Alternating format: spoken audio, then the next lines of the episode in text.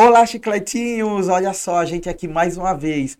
Muito obrigado por vocês, por vocês estarem acompanhando a gente aqui no YouTube, nas plataformas de áudio. Esse é o seu Chiclete Podcast, na sua primeira temporada.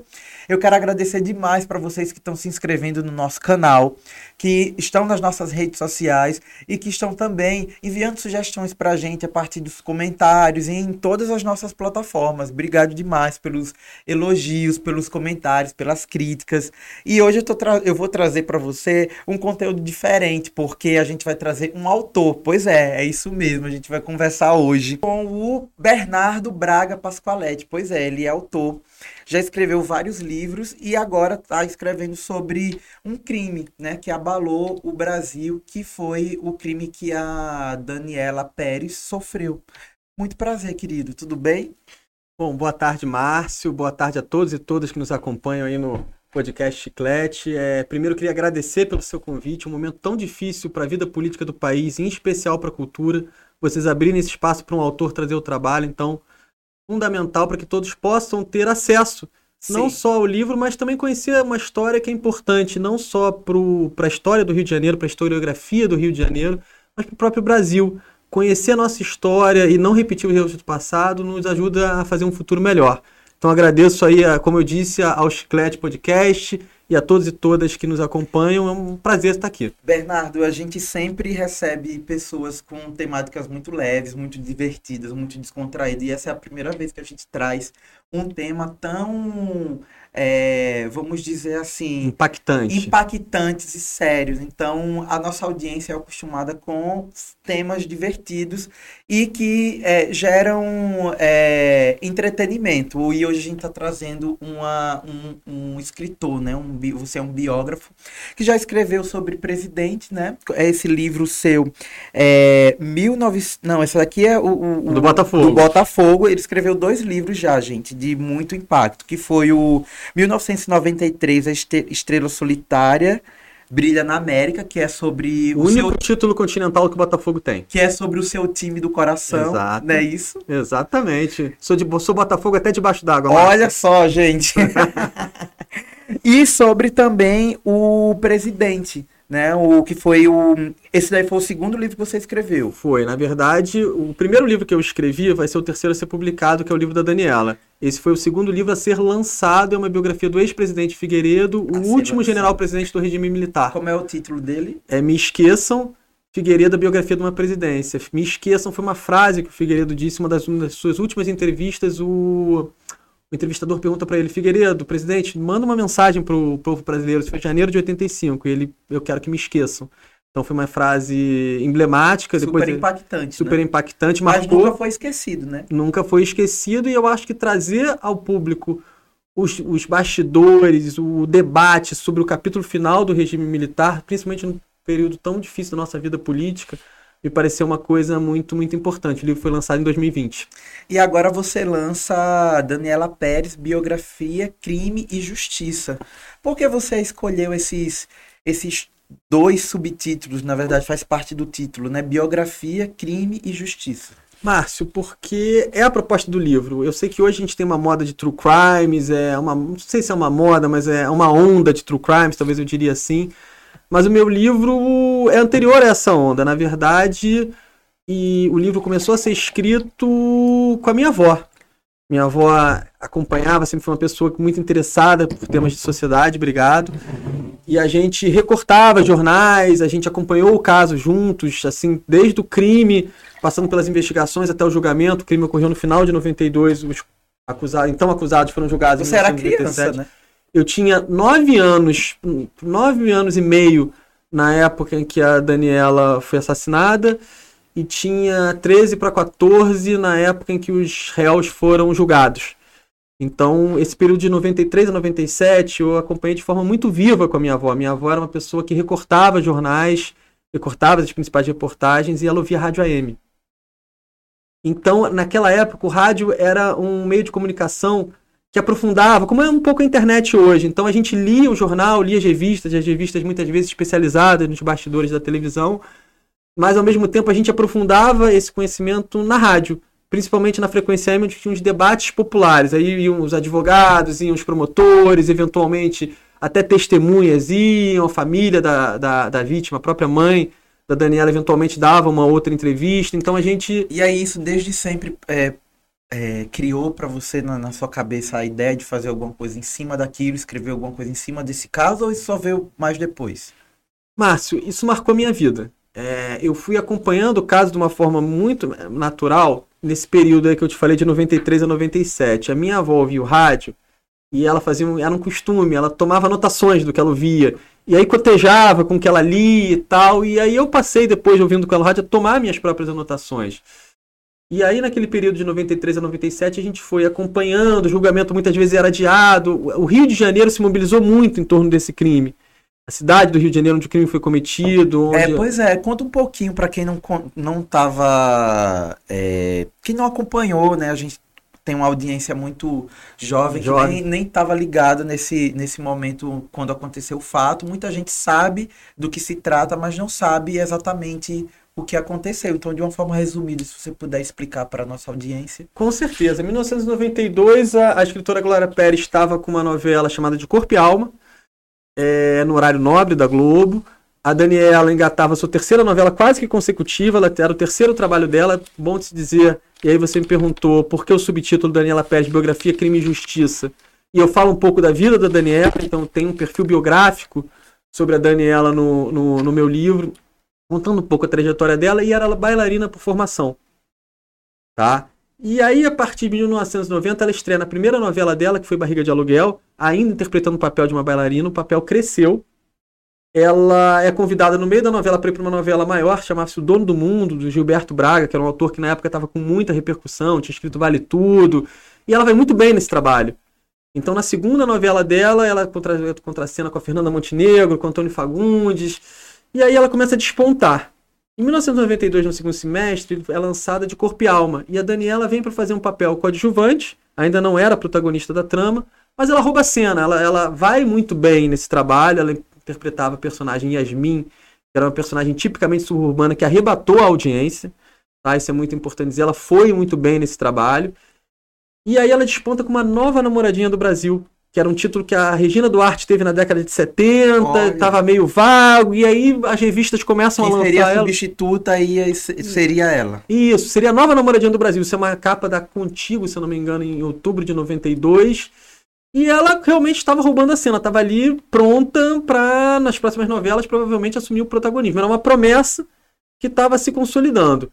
Ela contracenava é, num núcleo, chamava-se núcleo do subúrbio, alguma coisa assim, e aí tinham três pretendentes para o coração dela. Um era o Fábio Assunção, que era como se fosse um par romântico, uma coisa mais de folhetim. Tinha o Reginaldo, que era o Eric Johnson, que era uma coisa mais platônica, ele era gótico, enfim a canção tema dele era Fora da Ordem, do Caetano Veloso, então tinha toda uma, uma surpresa que é comum nos trabalhos da Glória Pérez. E tinha o Guilherme de Pado, que fazia um tipo machão, fazia um tipo mais machista, que era o motorista de ônibus Bira. Tá? É, então ela era o que na época se chamava de quadrilátero amoroso, eles contracenavam juntos, mas veja, aqui eu faço uma ressalva importante para o público. Muitas vezes se fala que eles eram um par romântico, não eram. Na verdade, eram três pretendentes do, do coração da Yasmin, que era personagem da Daniela, é, por entrevistas posteriores da autora, ela própria revelou que o par romântico propriamente da Daniela seria o Fábio Assunção e o, o Guilherme de Pado era um dos pretendentes da, do coração da Yasmin, que era personagem da Daniela. Na noite de 28 de dezembro de 1992, a última segunda-feira daquele ano, o dia que se consumaria o impeachment do presidente Collor, o primeiro presidente eleito depois de quase 30 anos no Brasil, algo sem explicação, algo que até hoje é muito difícil das pessoas entenderem 30 anos depois do episódio, algo completamente desconectado da vida da Daniela. Ela é encontrada num terreno baldio na Barra, com 18 golpes de uma arma branca. Tá? E depois as investigações apontaram para a participação do Guilherme de Pádua e um pouquinho depois da sua então esposa, Paula Tomás. E a novela estava no ar? A novela estava no ar. É, os personagens continuaram na trama, o personagem do Guilherme um pouquinho mais, acho que por 10, 15 capítulos, e da Daniela também. É, o personagem do Guilherme é retirado da trama, sem maiores explicações, e o da Daniela, Yasmin, ela vai fazer uma, um intercâmbio, ganha uma bolsa de estudos em Nova York para se aperfeiçoar, que não deixa de ser uma última homenagem à Daniela, que tanto na vida quanto na, na ficção é, sempre gostou de dançar. Daniela era uma exímia bailarina, foi do grupo de jazz da Carlota Portela, era bailarina por vocação. Então acabou sendo uma, uma última homenagem a ela e a novela continua até março de 93. Acabou no início de março de 93 a novela de Corpo e Alma. Acabou de uma forma meio melancólica, né? Melancólica e marcou a história da telenovela brasileira, né? Acredito. E Sem também e também esse e, e, aí a partir disso começa a investigação do crime, né? Exato. E aí eu queria, você já pode falar sobre é, a investigação do crime, é, o crime, a, a primeira autoria é, é, descoberta muito rápido. Por quê? Porque teve uma testemunha que passou a rua, o local onde a Daniela foi encontrada era um local muito ermo. Não passava muita gente, não passava muitos carros, mas naquela noite fatídica passou um carro de um advogado que tinha deixado o Rio de Janeiro e foi morar na, na Bahia, estava de férias no Rio. Era o Hugo da Silveira. E ele achou aquela cena muito intrigante: dois carros, um Escort, um Santana, numa rua escura, à noite, não tinha nada por perto, e ele anota as placas dos carros. E aí a polícia coteja, compara é, as placas dos carros com as placas do estúdio onde essa novela era gravada, que era 10 minutos do local do crime. E aí se chega ao Guilherme de Pado. Ele, num primeiro momento, nega o crime, não durou muito tempo, a polícia tinha é, indicativos robustos da participação dele ele acaba por confessar o crime naquele primeiro momento, culpabilizando a vítima. Acho que depois era, era até interessante a gente entrar nesse ponto. Sim. E aí, no primeiro momento, ele ainda inocenta a esposa, fala que estava sozinho, assume a culpa pelo crime. Também começa a deixar uma porta entreaberta, porque, ah, mas não é bem assim, eu sou uma pessoa de bem. As primeiras declarações públicas dele foram nesse sentido. E seis meses depois ele começa a incriminar a então esposa, Paula Tomás. É, esse comportamento dele faz com que o casal rompa, eles param até esse momento eles tinham a mesma versão, que a Paula não estava lá, estava no Barra Shopping. A partir do momento que ele passa a acusá-la, eles acabam cada um tendo uma versão, cada um por si, a partir daquele momento, Márcio. E aí a investigação vai se desenrolando, a, a prova... E a defesa deles foram separadas também? Foram separadas. O, o, Guilherme alegou no julgamento dele que era inocente porque foi a Paula que deu os golpes na Daniela, e a Paula alegava que foi que ela não estava no local do crime, que juridicamente a gente chama de negativa de autoria. Ela alegava que passou, no momento do crime, ela estava passeando no Barra Shopping. Foram as defesas deles. Uma coisa que é importante citar: o, o acusado e depois condenado, ele mudou a versão dele algumas vezes sobre o crime. Então é isso, né? Foi um, um julgamento e uma, uma trajetória de, de investigação do crime, muitos julgamentos que durou um, um tempo, né? É, um Sem tempo, dúvida. Um tempo. Quatro qual anos. Foi, qual foi o tempo? Entre o Até eles serem é, condenados? Entre, entre, o crime e o julgamento foram quatro anos, quatro anos e meio. Assim, o Guilherme foi julgado em janeiro de 93 e a Paula em maio de 90, perdão, janeiro de 97 e a Paula foi julgada em maio de 97. Então, quatro anos, quatro anos e meio. E nisso a imprensa cobrindo tudo de uma forma ostensiva, né? Como é que você acha que, que, que a cobertura da, da imprensa foi. Como, como é que a imprensa tratou essa esse crime, esse julgamento, essa história toda. No seu livro também tem, tem eu trato alguma coisa livro... voltada para a imprensa? Perfeito, eu trato de forma muito muito fidedigna isso. Eu gostaria de fazer um recorte. Eu acho que a imprensa, o jornalismo investigativo, o jornalismo profissional, ele cobriu de forma profissional o tema, de forma isenta. Então as três partes foram ouvidas, tanto a família da Daniela quanto é, os acusados e as suas defesas, a promotoria. Acho que o jornalista investigativo, o jornalismo investigativo teve um papel bom correndo atrás de notícias, informando ao público. Por outro lado, não posso negar que houve sensacionalismo e de diversas formas, tá? É, houve muita exposição, uma coisa que é de profundo mau gosto, que foi a, a divulgação depois do crime por várias vezes da foto da vítima do lado do algoz, porque existiam muitas fotos, eles contracenavam juntos. Então, a imprensa muitas vezes publicava fotos de, do algoz ao lado da vítima, que é algo absolutamente de mau gosto. Houve até uma fotonovela da então revista, extinta revista Sétimo Céu, fazendo fotomontagem, especulando sobre o crime. Então isso era algo muito sensacionalista.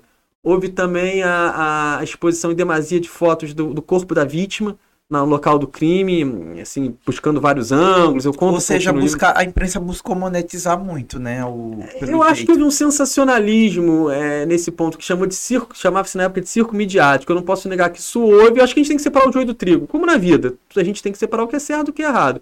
Houve jornalismo investigativo, houve jornalismo sério? Houve. Houve sensacionalismo, houve espetacularização do passado do, dos, dos acusados, houve também eu acho que a gente tem que pontuar e dar cada um que é seu, me parece E você construiu correta. esse livro aí, e aí toda a história que está dentro dele, em cima também de algumas investigações, uh, perdão, em cima de algumas é, reportagens que você tentou separar o que era realmente. Que eu acredito que você fez muita pesquisa em cima do, de notícias que saiu na época. E aí, como foi essa separação, assim? Que é que você. Como é que você fez essa separação do joio e do trigo? Perfeito. Num livro reportagem, a gente tem que primeiro ver as três partes. Então, uma premissa do meu trabalho é eu ouvir a promotoria, ouvir os, é, os delegados, ouvir investigadores, ouvir o juiz do caso, ouvir até o chefe do cartório do segundo tribunal do júri mas também fiz uma escutativa das defesas.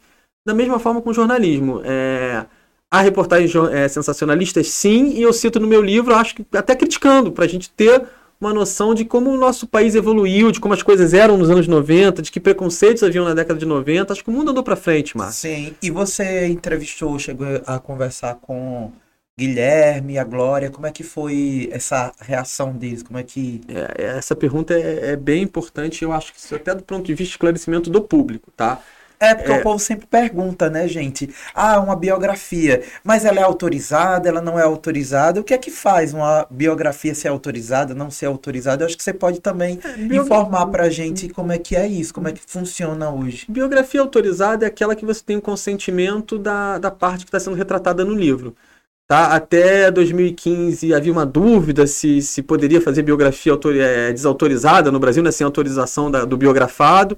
Em 2015 o Supremo decide que sim, pode-se fazer biografia sem autorização, até porque se não fosse assim era a morte do gênero, porque só ia, só ia público aquilo que o biografado quer, ou que a família eventualmente quisesse. Então o Supremo decide que, que pode-se fazer biografias não autorizadas, se eventualmente houver algum excesso, que se resolva em perdas e danos, em, em ações depois. Da própria justiça. Criminais e cíveis. Então, hoje no Brasil é possível é, você fazer uma biografia sem autorização do biografado, ou no caso do biografado não ser mais vivo, da família da, da pessoa que você está retratando. No meu caso, é, como eu te disse, eu ouvi tanto as defesas quanto a acusação e franqueei o espaço tanto para as pessoas condenadas pelo crime darem as suas versões, quanto para a família da Daniela. Tá? Os dois condenados não responderam aos meus contatos, não retornaram aos meus contatos. Com a família da Daniela, eu tive uma conversa com a Glória e com o Rodrigo. Tá? É um irmão da Daniela que é criminalista. Foi uma conversa serena, foi uma conversa franca, é, educada, que acabou não evoluindo para uma entrevista. Eu encaro com naturalidade, acho que faz parte da liberdade da expressão a pessoa não se manifestar. E, e todo o meu respeito à família da Daniela, não há, não há qualquer não, não fiquei contrariado com isso, muito pelo contrário. Respeito e acho que isso faz parte da liberdade de expressão.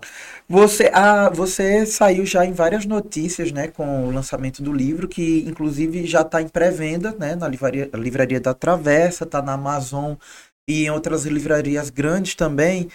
E a Folha, a Folha de São Paulo classificou o seu livro é, como uma visão equilibrada, né? meio que falando ali que você tentou ser mais equilibrado do que outras versões aí sobre o caso, né? Tanto de, de, de, podcasts, ou de séries, ou de outros tipos de, de lançamentos e até de reportagens. E aí a Folha, que fez uma matéria grande com você, né? Falou que você teve uma visão equilibrada. Mas também você ali dedica o livro para a Glória, né? Isso, você faz uma, uma, uma dedicatória. É, isso é muito importante. É, eu dedico o livro para Luta da Glória e para a memória da Daniela. Então a dedicatória é a, a luta de uma mãe, a memória de uma filha. Tá? Eu acho que você lutar como a Glória lutou por alguém que está ausente é algo muito, muito, muito digno e merece total admiração. Agora, dentro da história, eu conto ela sem filtros e sem barros, dando o que eu achei na minha pesquisa, tanto na minha pesquisa jornalística quanto na minha pesquisa do, do processo. Nesse ponto, Márcio, eu acho que é talvez o meu principal objetivo. Eu gostaria que meu livro sobrevivesse ao tempo. E por um livro desse, onde tem. E também foi um recorte de um tempo, né? Também de um Exato. momento da história. E um livro desse, onde você tem é, é, visões tão distantes, como defesa e acusação, visão tão díspares do mesmo fato, foi muito importante ter feito essa escutativa das defesas. Muitas vezes é, não concordei com alguns pontos de vista, tanto defesa e acusação, mas estão todos retratados no livro. Então, o leitor, ao leitor caberá a nobre e também dificílima missão de julgar os fatos É óbvio que é muito difícil você falar que há uma neutralidade absoluta, mas eu tento trabalhar com a neutralidade possível. E ouvir as defesas, é, para mim, é algo negociável. Eu costumo dizer o seguinte: eu sou advogado por formação e jornalista por vocação. Então, o meu compromisso no livro-reportagem é a informação do público.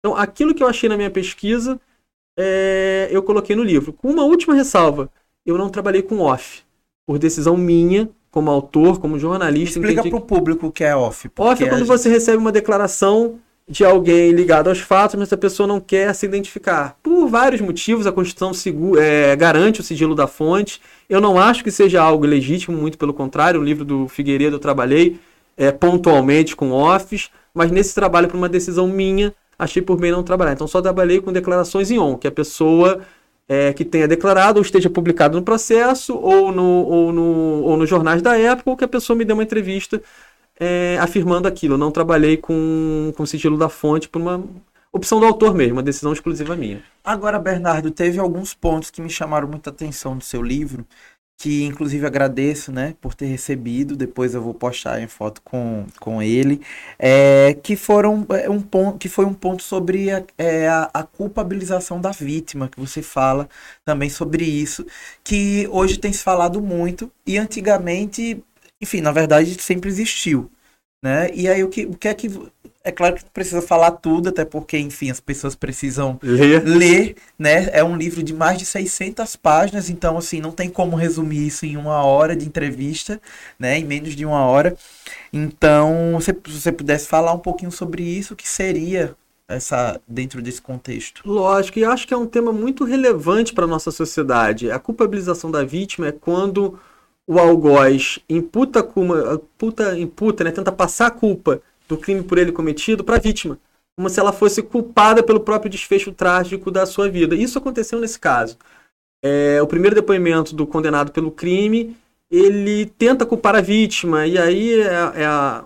depois ele próprio diz que o depoimento não era bem isso, que era uma história absurda, que ele fez no desespero, mas o fato é que num primeiro momento ele tenta passar parte da culpa para a vítima, dizendo que ela o assediava, ou que até que ela enfim, ameaçava o casamento dele e algo assim completamente inimaginável.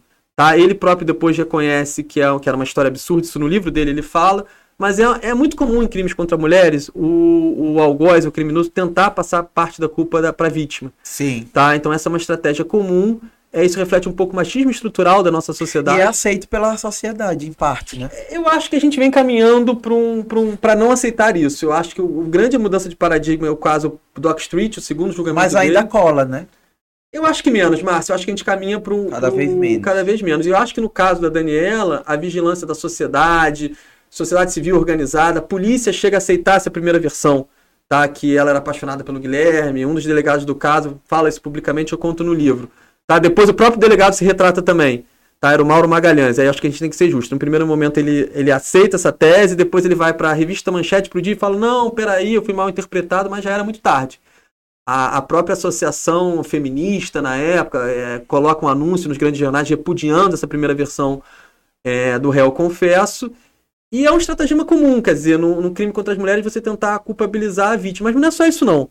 Eu acho que nesse caso tentou se culpabilizar também a mãe da vítima, porque ela era autora da trama, então ela sofreu, a, a Glória sofreu ataques injustos de parte de setores da igreja, e começaram a botar artigos no jornal dizendo que a novela era culpada pelo crime, e que a novela era trazia cenas de violência, algo completamente desumano na minha visão, quer dizer, era uma mãe com filho no colo, em que, em que ainda recebia ataques públicos no Quais jornais. foram os principais ataques que a Glória sofreu na sua Por opinião? parte da igreja, muito Você acha forte. que a igreja... Setores da igreja, setores, setores, setores da igreja. Católica? Igreja católica, ah. bispos e tal.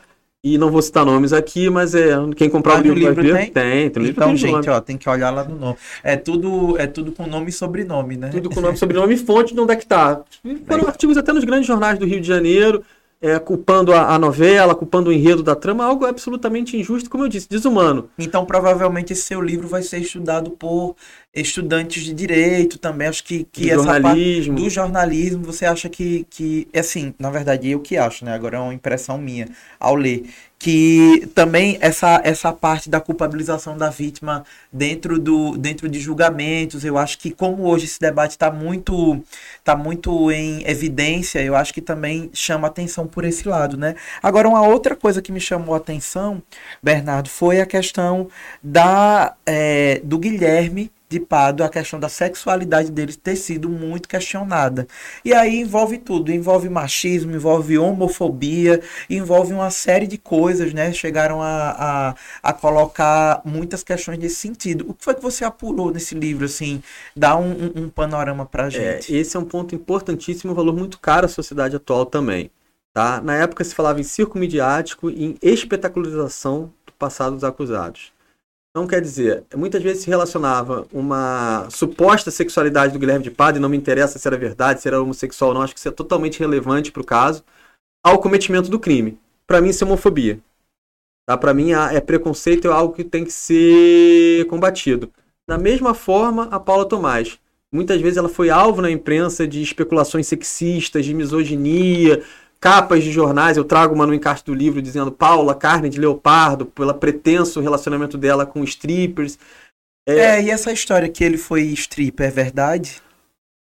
Olha, Márcio, na minha pesquisa eu encontro alguns jornais que afirmavam que sim, eu falo isso se eu não me engano a vez, Jornal do Brasil, o Globo não foi, não foi assertivo, mas eu acho uma discussão completamente é, desarrazoada e completamente despropositada. É, se ele foi ou não stripper, se ele foi ou não leopardo, é algo que só tem é, interesse a ele. As pretensas escolhas da, da vida pessoal dele é algo que não é, Sim. que eu não vejo Só como contextualizar, os Leopardos eram um grupo, né, que tinha aqui no Rio de Janeiro, que se Isso. apresentava em boates do Rio, Isso, É a. Galeria Lasca, eram strippers e tal. Na, na zona sul do Rio, Isso, Copacabana. em Copacabana, e ficaram muito famosos, né, nessa eh, a- No início dos anos 90. no início dos anos 90 e também estigmatizados, né? Então tentaram colar a imagem do isso daí, quem foi que, que. Foi a imprensa? Quem foi que jogou essa? Foi a defesa? Foi a Glória? Quem foi que. que Olha, isso era essa? publicado na mídia.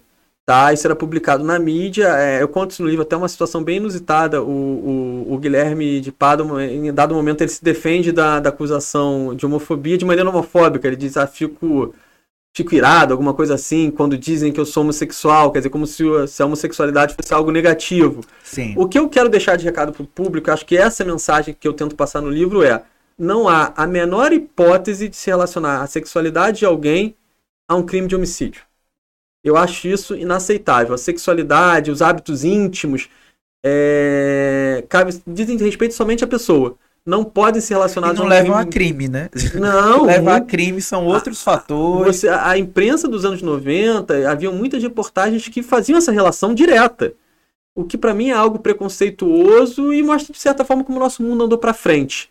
Isso eu acho uma coisa importante. Então, é, esse tipo de coisa, e como, como eu estava dizendo, como aconteceu com a própria acusada pelo crime também. Então, os dois sofreram com especulações é, sexistas ou, ou homofóbicas, enfim.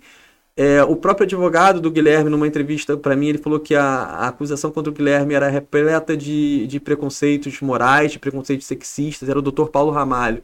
Ele vai a público em determinado momento pedir para que fosse um julgamento jurídico e não moral. Nesse ponto ele está certíssimo. As pessoas têm que ser julgadas pelo que elas fizeram, não por pretensas escolhas em suas vidas pessoais.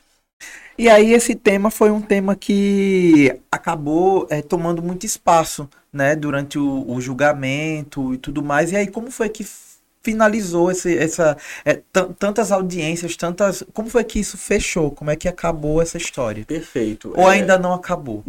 acabou. A história tem um final oficial. Todos os casos de tribunal do júri geralmente são disputas narrativas muito acirradas. Então tem uma versão da acusação, tem uma versão da defesa. Nesse caso haviam três versões díspares, diferentes para o mesmo fato. É, o Guilherme é julgado em janeiro de 97. Tá? Ele, ele era um réu confesso no primeiro momento, e no final de 93 ele dá declarações que ele não queria ser considerado inocente, mas apenas que a outra ré, que era Paula, assumisse a parcela de culpa dela, cada um assumisse a sua parcela de culpa, mas no final das contas, no julgamento mesmo, ele alegou inocência. Tá? Foi um julgamento duríssimo. O advogado dele era um advogado muito combativo, Paulo Ramalho. Os promotores eram promotores muito experientes, tinham participado de casos emblemáticos no Rio de Janeiro, chacina da Candelária, chacina de Vigário Geral. Foi considerado um dos maiores, se não maior, julgamento do, da história do judiciário carioca. Tá? Fluminense também tem o caso do Street, que enfim, rivaliza em, em termos de impacto e, e, repercussão do julgamento. Mas em janeiro de 97, então, o Guilherme é, é, é levado ao tribunal do júri ele tem uma atuação muito performática. Muitos falaram que ele ainda era um ator a serviço do seu personagem, porque ele faz voz em falsete, ele fala onomatopeias. Então ele tem uma, uma postura muito performática durante o julgamento. E, para quem não sabe, o julgamento do tribunal do júri são juízes leigos, então são sete cidadãos que vão decidir o destino da pessoa, vão decidir se ela é culpada ou inocente. E o Guilherme é condenado por cinco votos a dois.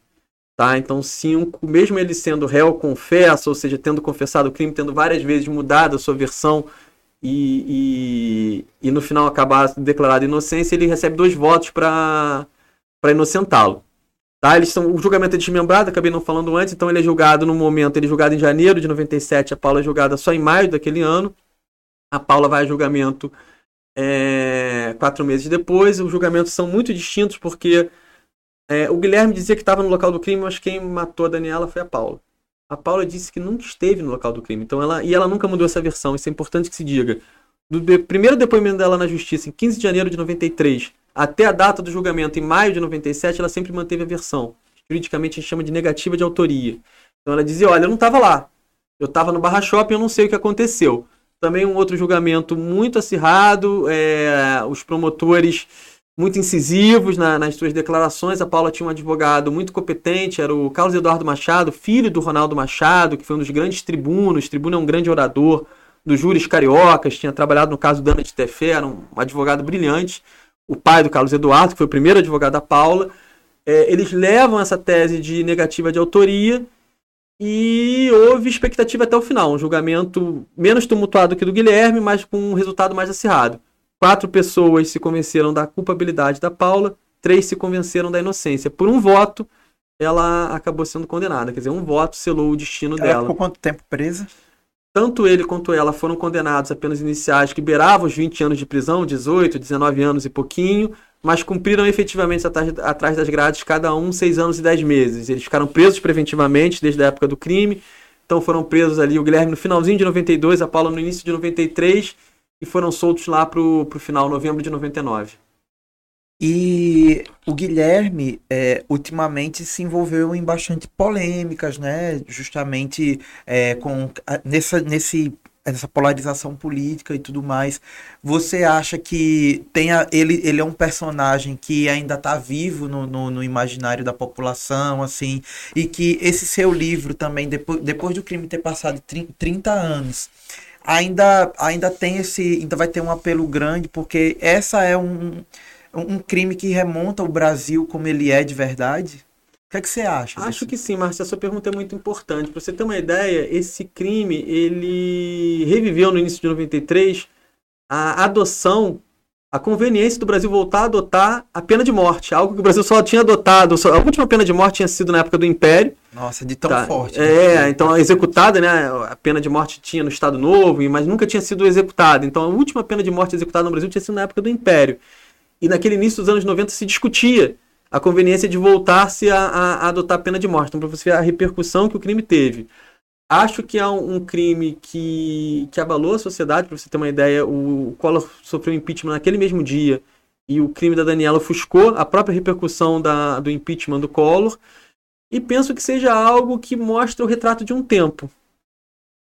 Mostra as mazelas, os preconceitos a evolu que haviam na década de 90, mostra a evolução da nossa sociedade em muitos pontos, fala de feminicídio, fala de, de crime contra a mulher, fala de culpabilização da vítima. Naquele tempo nem existia esse termo. Nem né? existia esse termo. Fala também de publicidade opressiva, que é quando a imprensa se volta contra um ou outro condenado. Então a gente traz temas que naquele momento ainda não ecoavam tanto, mas que hoje são valores caros na nossa sociedade. Então, é, o que eu tentei trazer ao público, e com muita transparência, são os múltiplos pontos de vista e que valores eram aqueles, que preconceitos eram aqueles da década de 90 e como a gente, o que, que sobreviveu daquilo no momento atual. Eu acho que vale a gente fazer uma reflexão profunda para de onde é, viemos e para onde estamos indo enquanto sociedade. Muito legal. Acredito que vai gerar bastante debate né, na sociedade. Acredito que você já está aí sendo convidado para alguns deles. E, e, eu queria saber quando é que chega nas bancas, na, na, perdão, nas livrarias, de fato, assim. Que é, a,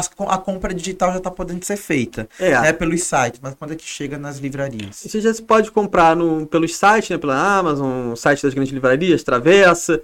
É, quem comprar agora recebe no início de novembro. Eu acredito que primeira, segunda semana de novembro a gente já está com a distribuição nacional, o livro em todas as livrarias do país. Que... É publicado por uma editora bem grande, né? É, é a editora Record, Record, do grupo editorial Record, é, é uma editora parceira, uma editora que eu já publicou meu trabalho anterior. E eu queria deixar até um destaque aqui, porque, Márcia, a gente está num momento muito difícil do país e mais difícil ainda para a cultura. Tá? E muitas vezes o autor é a face visível de um trabalho. E esse, então, o trabalho de uma vida, a gente acaba identificando muito trabalho com o autor.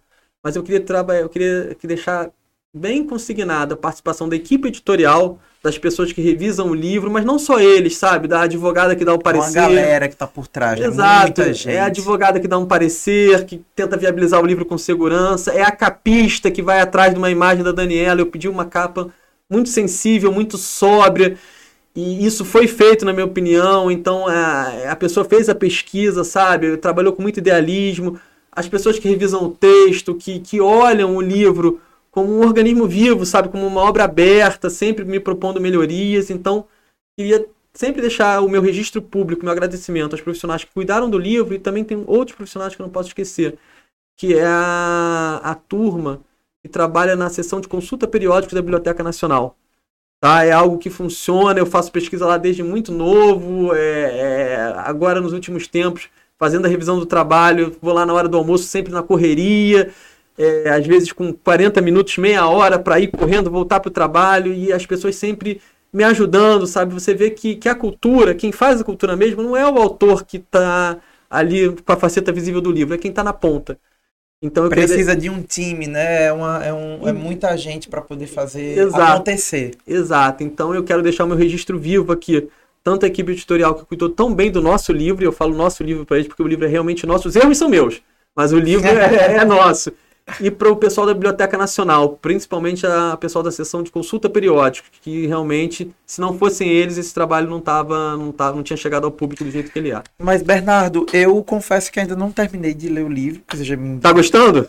Ainda não, ainda estou no primeiro capítulo, mas eu vejo que você teve muito cuidado com tudo né, com, com palavras. Você acabou de me falar agora sobre a capa, que você que essa capa, essa delicadeza da capa foi, foi um, um pedido seu. Então isso é muito importante também, né? Porque você são pessoas, né? É. A Daniela não está mais aqui, mas tem uma mãe, tem um, um, sofrimento de muita gente que participou, existem pessoas, né? Então isso daí eu achei muito importante destacar. Márcio, é... tem uma frase do ministro Barroso, ele foi um professor na Oeste, que ele fala algo que eu levo para minha vida. A gente nunca deve piorar aquilo que já é ruim. Então, assim, eu tento tratar a família da Daniela, e principalmente a mãe dela, a Glória, da mesma forma como se o ausente fosse eu, eu gostaria que tratassem a minha mãe. Então eu tento ser cuidadoso ao máximo. Eu não vou fazer lançamento do livro. É, os dois Por primeiros. Quê? Em respeito ao todo. É, eu acho que não, não, não pode soar como uma celebração. Ah, entendi. Entendeu? Então, Geralmente o pessoal lança os livros, é, faz festa. Não vou fazer noite de autógrafo, coquetel, nada disso. Não acho que caiba numa história dessa. Tá? Em respeito ao todo mesmo. É uma, uma posição minha, ninguém me pediu. Uma posição que eu adotei. É, os dois primeiros exemplares, é, antes mesmo de receber os meus exemplares do autor, eu pedi que fossem remetidos à família da Daniela. Tá? A editora topou, então a editora, eu fui na editora, escrevi o que eu achei que deveria escrever para esqueci, escrevi, escrevi, a, oh, oh! escrevi o que deveria, o que, deveria, o que eu achei que deveria ter sido escrito, tanto para a mãe dela como o irmão, tanto para uma prima que ela tem quanto para um tio. É, eles receberam o livro em primeira mão, recebi meus livros apenas alguns dias depois tá? E isso me pareceu muito importante, assim, no que estiver nas minhas possibilidades, eu vou tentar falar sobre o livro sempre de forma muito sóbria, de forma muito objetiva, de forma ponderada. E um recado que eu queria deixar de público, é uma frase do JK, o Hélio Gaspari volta e meia, ele coloca na coluna e eu queria deixar aqui de público, eu não tenho compromisso com erro. Então essa é uma obra de uma pesquisa de uma vida, todas as fontes, todos os fatos que eu atribuo a qualquer pessoa, ou as declarações que estão no livro, eles possuem rastreabilidade, eles possuem rastreabilidade pelas notas de rodapé, você vê de onde eu tirei. Mas, de novo, eu não possuo compromisso com erro. Então, se as partes quiserem entrar em contato comigo, ou ver algum equívoco, ou ver alguma coisa, isso pode ser corrigido numa revisão, numa atualização. O que eu busco é que o meu livro sobreviva ao tempo. E que a gente possa retratar é, esse momento tão difícil é, da história do Rio de Janeiro de uma forma curada, que o público receba informações fidedignas e que cada um lendo meu livro, possa fazer o seu próprio juízo sobre o caso. É muita história para contar, gente. Realmente são 600, mais de 600 páginas de, de muita história, né? Tanto do é, sobre Brasil, sobre, sobre o, principalmente sobre o crime, ok, mas sobre Brasil, sobre justiça, né? Sobre várias sobre coisas preconceito. sobre preconceito, sobre tanta coisa que circulou esse fato aí, mas ele já está escrito, né? E agora, quer que você, quais são os próximos passos aí do do autor. É, Márcio, muita gente tem me perguntado quais são meus próximos planos. É, eu fiz um livro de futebol, como você falou, fiz um livro sobre um ex-presidente, fiz uma biografia da Daniela, mas por mais curioso que seja, o meu próximo passo é a aposentadoria. Eu penso e raciocino em forma de livro, em forma de texto, é, há muito tempo. E isso é algo que, que marca muito a minha vida. Tá? Eu acho que nem o autor nem ninguém sai dessa, dessa história da mesma forma que entrou, nem o biógrafo. Tá? Então acho que esse é um ponto, ponto importante. É, eu vou recomeçar. Por mais difícil que seja, é como se eu estivesse começando do zero. Desde muito pequeno eu faço pesquisa, eu lancei três livros e agora chegou o momento de sair. Eu acho que eu deixei o meu melhor nessa trajetória. E agora é recomeçar, me reinventar e buscar novos ares, buscar novas atividades. É, é uma outra vida que começa muito legal, mas é uma, uma, uma despedida, vamos dizer assim, da literatura, de um legado que você já deixou tão jovem e bastante impactante, né? E nada, nada melhor do que é, novos ares, novas coisas para poder fazer, novos desafios, com certeza. Quem enfrentou um desafio de escrever uma biografia, com certeza ainda tem outros para poder é, fazer, né? Aí pegar outras, outras formas inclusive de é, fazer com que o, os seus livros cheguem ao público, né? Então, assim, esse podcast, inclusive, é uma forma, Sem dúvida né? nenhuma. Porque a, a gente, as plataformas, elas vão mudando, né? O povo fala, ah, mas livro hoje ninguém lê, e não sei o que, não, ao contrário, o livro... Ah, que é aquela história, né? Quando o rádio, quando, a, quando tinha um rádio e a, e a televisão estava chegando, o povo dizia que a TV ia matar o rádio e o rádio ia não sei o que. Não, o rádio ele sobreviveu foi- até hoje. Ele sobreviveu até hoje, igual o livro, que o povo achava que a, o, o, o- Como é aquele que, que digital? Ia matar o livro de papel. Como é que, Kindle, o e-book. e o e-book ia matar o livro de papel. Ao contrário, também fortaleceu e tá aí cada vez mais forte né? E você e os livros que você escreveu também, eles têm, eles, apesar dos temas eles serem é, diversos, porque são três segmentos diferentes, mas são atemporais, né? Porque eles retratam uma parte da história. Então, você tem muita coisa ainda para trabalhar neles também, né? Exatamente. É, o mais importante é eu sair dessa trajetória com, com a sensação de que eu entreguei o melhor. Não o melhor do que eu poderia ter feito, mas o melhor de mim. Tá? Esse livro da Daniela marca a minha história de vida. A minha história de vida, de certa forma, se entrelaça. Era minha avó ouvindo rádio, eram os responsáveis antes da natação discutindo o caso. Eu me lembro em 93 a gente viu o Cruzeiro Real. Você puxa isso também dentro do livro, assim, como essa sua parte enquanto autor, ou não? Não, não. Você tá é, contando, então isso é uma é um, é um aqui é bônus, só o né? seu podcast. é um bônus. Eu dou duas declarações da minha avó muito incisivas que me marcam muito, é, mas é esse tipo de detalhe não. Mas é, era, é um espírito do tempo. Então eu acho, como eu disse, eu entreguei o melhor de mim nesses trabalhos e eu saio com a sensação de dever cumprido. É algo muito interessante. Quando eu recebi o livro do Figueiredo em mãos, quando o autor recebe o livro em mãos, é uma emoção muito grande. Quando eu recebi o livro do Figueiredo, é, eu ainda estava pendente, direito ao esquecimento, que era um julgamento no Supremo, se, pode, se você poderia ou não escrever sobre crimes, ainda havia uma, uma, uma insegurança jurídica.